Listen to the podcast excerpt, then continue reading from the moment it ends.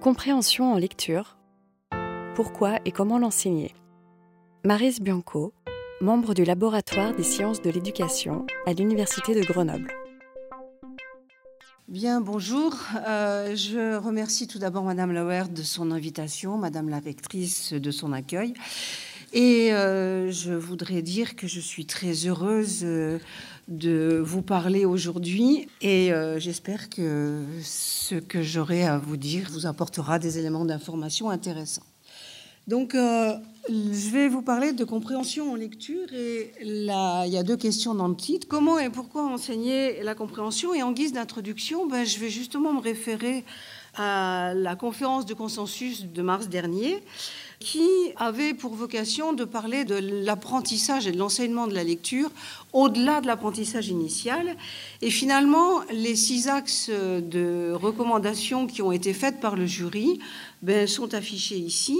Et je vais m'intéresser essentiellement ici au deuxième, c'est-à-dire à, l'axe qui consiste à développer la compréhension, parce qu'avec le premier axe, eh bien, ces deux axes-là, à mon, à mon sens, sont les deux axes fondamentaux qui permettent ensuite de développer les trois suivants, donc l'entrée dans, je dirais, les savoirs disciplinaires en littérature, dans les autres disciplines qui nécessitent effectivement l'activité de lecture et de compréhension en lecture pour euh, apprendre dans les disciplines, et puis bien sûr pour euh, maîtriser la lecture dans les supports numériques. Prendre en compte la diversité des élèves, c'est aussi une recommandation transversale.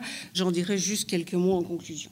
Donc, euh, pour essayer de répondre aux deux questions, à la question pourquoi, je vais d'abord essayer d'apporter quelques éléments sur ce qu'est l'activité de compréhension en lecture, comment on la conçoit dans les recherches en psychologie et donner aussi quelques éléments qui vont permettre de répondre à la fois à la question pourquoi l'enseigner, mais aussi pourquoi c'est si difficile euh, de concevoir cet enseignement.